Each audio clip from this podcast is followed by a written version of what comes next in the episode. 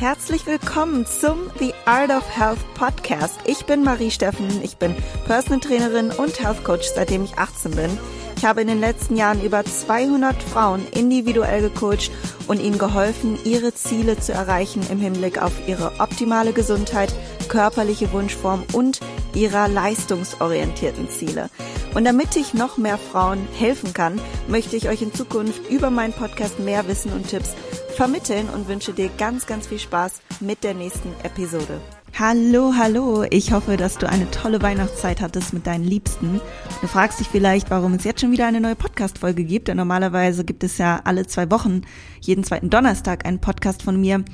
Da aber die aktuelle Zeit so wichtig ist und es mir wichtig ist, dass ich dir da auch Unterstützung bieten kann in dieser wundervollen Zeit des Neubeginns, sage ich jetzt mal, möchte ich dir mit dieser Podcast-Folge einfach nochmal helfen und dich unterstützen und einfach zur richtigen Zeit dir diese Möglichkeit geben und zusammen mit dir äh, heute reflektieren, äh, was dein letztes Jahr angeht. Denn es gibt so viel, was du daraus ziehen kannst, egal wie es für dich gelaufen ist. Auf dem ersten Blick wohl bemerkt. Bevor wir gleich damit starten und falls du diesen Podcast nicht zu Ende anhören kannst, möchte ich damit du es nicht verpasst, dich auf die äh, folgenden News aufmerksam machen. Und zwar am 5.1. haben wir ein kostenloses Webinar für dich vorbereitet, für welches du dich jetzt anmelden kannst. Und ich packe den Link in die Beschreibung. Und in diesem Webinar sprechen wir über die möglichen Ursachen, warum du bisher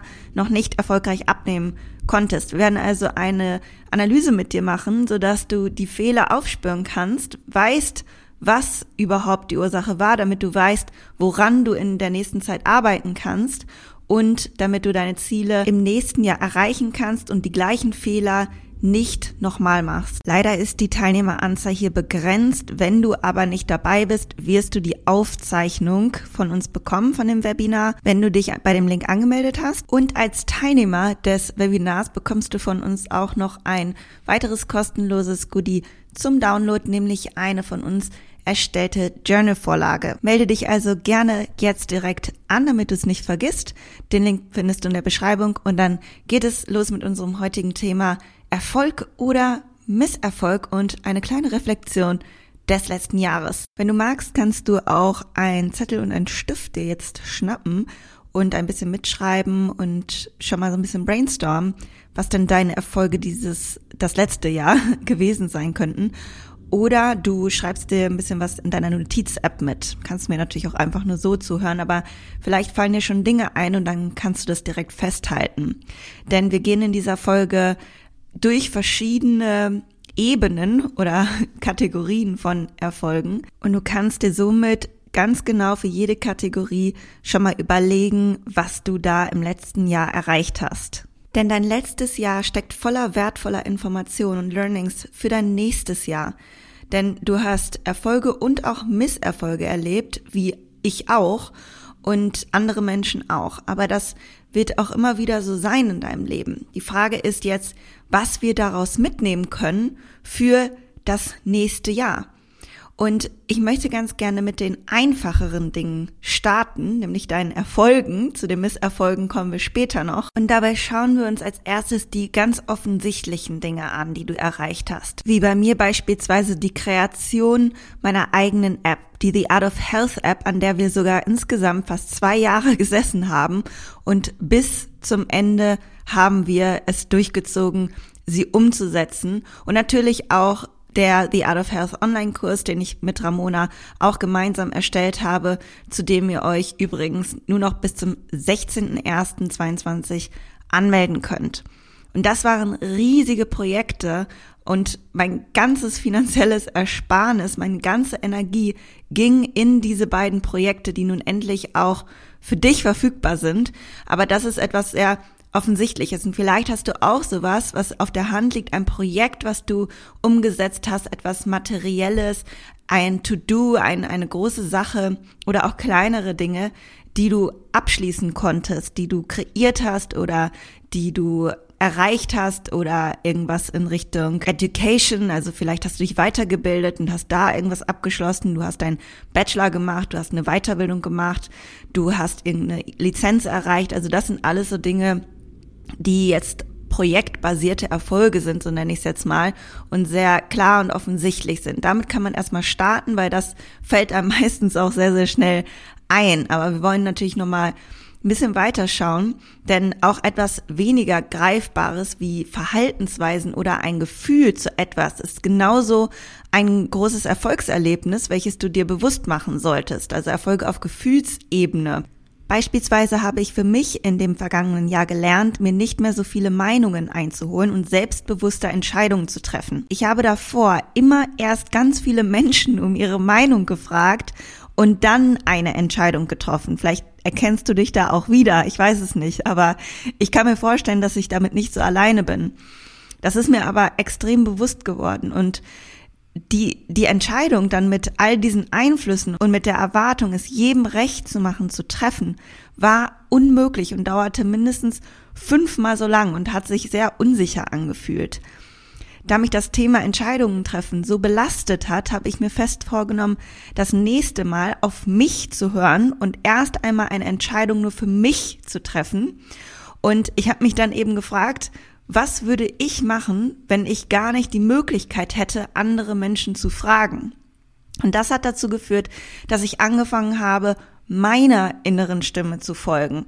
Und wenn das nicht geholfen hat, da habe ich auch mit einem Motivationscoach äh, dran gearbeitet, weil ich finde, man kann einfach immer, immer mehr an seinem Mindset arbeiten. Und dieser Coach hat mir einen wirklich sehr einfachen, aber sehr hilfreichen Tipp gegeben. Und zwar hat sie mir gesagt, wenn alles nichts hilft und wenn du merkst, du bist jetzt schon länger als gewollt an dieser Entscheidung, also egal was es ist, ne, selbst im, beim Einkaufen, nehme ich jetzt die Marmelade oder die Marmelade, äh, gehe ich jetzt hier essen oder das essen oder mache ich jetzt erst äh, das eine Projekt oder das andere To-Do fertig. Also auch so kleine Alltagsentscheidungen, die sind ja sehr energiezehrend und das sind ja etliche, die du am Tag triffst. Hat sie mir gesagt, flip the coin. also sie hat auf Englisch gesprochen, flip the coin. Und ich fand das so hilfreich und sie hat gesagt, es gibt keine richtige oder falsche Entscheidung. Es gibt nur eine Entscheidung, aus der du entweder lernst oder die dich dann in dem Moment vielleicht schneller ans Ziel bringt. Wobei mehrere Wege zu einem Ziel führen. Also gerade bei so kleineren Dingen gibt es keine falsche Entscheidung. Und das hat mir extrem geholfen, denn da liegt noch was anderes hinter. Nicht nur die Münze kann deine Entscheidung abnehmen und wenn du dich darauf einlässt, dein Leben wirklich leichter machen, sondern es wird dir auch ermöglichen, deine eigentliche innere Entscheidung, die du schon getroffen hast, zu erkennen. Denn sobald du die oder kurz bevor du die Münze wirfst, hast du innerlich schon eine Hoffnung für eine Seite oder wenn du eine Hoffnung für eine Seite hast, weißt du, dass das eigentlich die Entscheidung ist, die du gerne treffen wollen würdest. Und klar gibt es auch manchmal Situationen, wo es vielleicht komplett gleichgültig ist, dann entscheidet die Münze. Aber wenn nicht, wenn du eigentlich schon eine innere Entscheidung getroffen hast, das heißt schon hoffst, während du die Münze wirfst, dann weißt du, ah, das war eigentlich das, was ich wollte. Warum entscheide ich mich nicht direkt dafür? Warum wege ich jetzt noch ab und denke länger darüber nach? Also vielleicht auch ein Tipp für diejenigen, die auch damit Schwierigkeiten in der Vergangenheit hatten. mir hat es sehr geholfen. Und ich habe dann nur noch Menschen gefragt, wenn es wirklich wichtig war, dass ihre Meinung zu einer Entscheidung beigetragen hat. Aber zuerst habe ich geschaut, ob ich nicht sowieso schon für mich eine Entscheidung getroffen habe. Also das ist ein Learning, was ich gemacht habe, was ich einfach mit dir teilen möchte, falls es dir auch hilft. Und es war nicht nur ein Learning, sondern am Ende auch ein Erfolgserlebnis, so mutig und selbstbewusst zu sein und einfach mal selbst Entscheidungen zu treffen.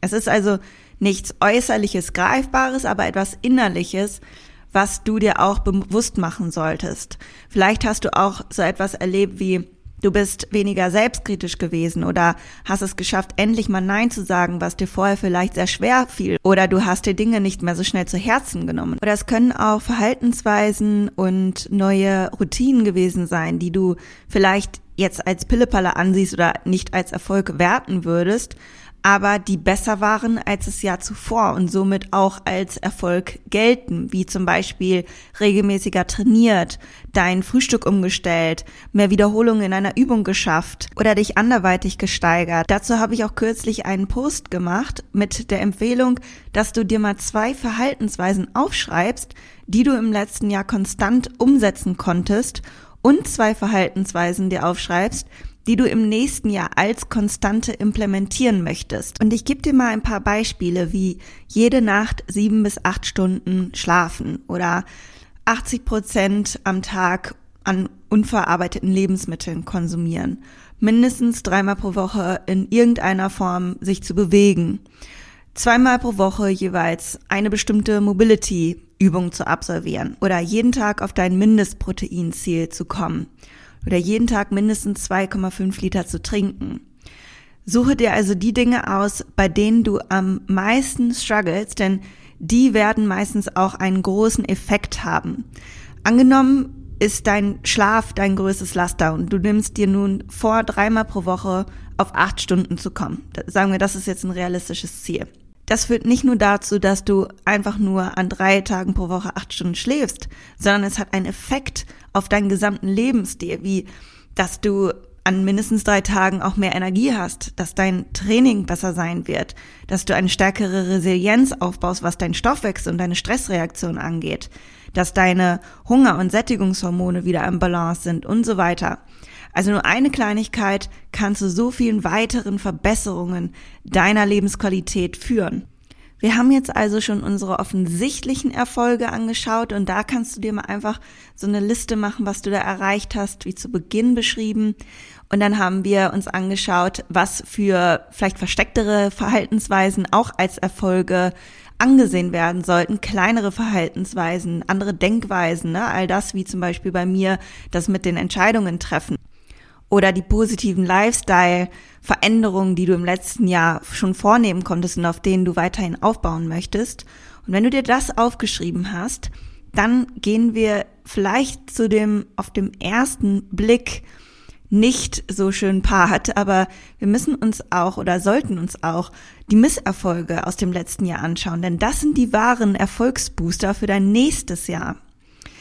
Also während du so zurückblickst, erinnerst du dich bestimmt an deine Misserfolge und an die schweren Situationen im letzten Jahr. Und am liebsten wollen wir diese einfach aus der Vergangenheit streichen, weil wir unangenehme Gefühle oder Konsequenzen daraus ignorieren wollen. Aber diese Situationen sind so, so hilfreich und ähm, die Situation, in dem du am meisten gestruggelt hast, das ist etwas, was ein Geschenk für dich ist. Gott sei Dank ist die Situation oder hoffentlich ist die Situation nicht mehr da. Aber wenn du jetzt nochmal bereit bist, sie dir ins Bewusstsein zu rufen, dann sind das die Erfahrungen und Situationen und Momente, die unsere späteren greifbaren Erfolge ausmachen, aber nur dann, wenn wir sie auch als Learning anerkennen. Vielleicht hast du deinen Job nicht bekommen, den du bekommen wolltest, oder du hast dein Gewicht nicht erreicht, welches du erreichen wolltest. Aber daraus haben sich gegebenenfalls andere Gelegenheiten entwickelt, die sich sonst nicht entwickelt hätten. Oder wenn sie noch nicht eingetreten sind, diese Gelegenheiten und Möglichkeiten, dann werden sie noch kommen. Und dann wirst du irgendwann sehen, wenn Misserfolg XY nicht passiert wäre, wäre ich heute nicht an diesem Punkt. Und vielleicht hast du jetzt immer noch nicht deinen Traumjob gefunden, aber vielleicht war das der springende Moment, der dich dazu geführt hat, deinen alten Job zu verlassen, der dich sowieso nicht glücklich gemacht hast.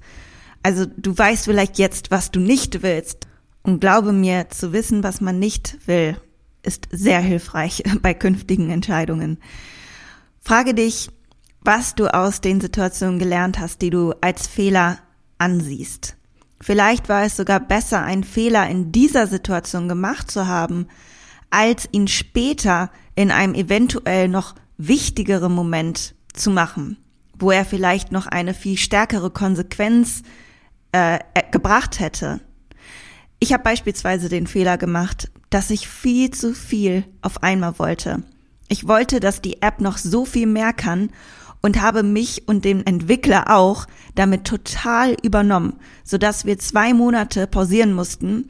Ich sogar darüber nachgedacht habe, ob das, was ich tue, richtig ist und ob ich nicht einen Riesenfehler begonnen habe Und der springende Punkt war, dass ich mich einfach komplett übernommen habe mit den Dingen, die in diesem Moment nicht wichtig waren.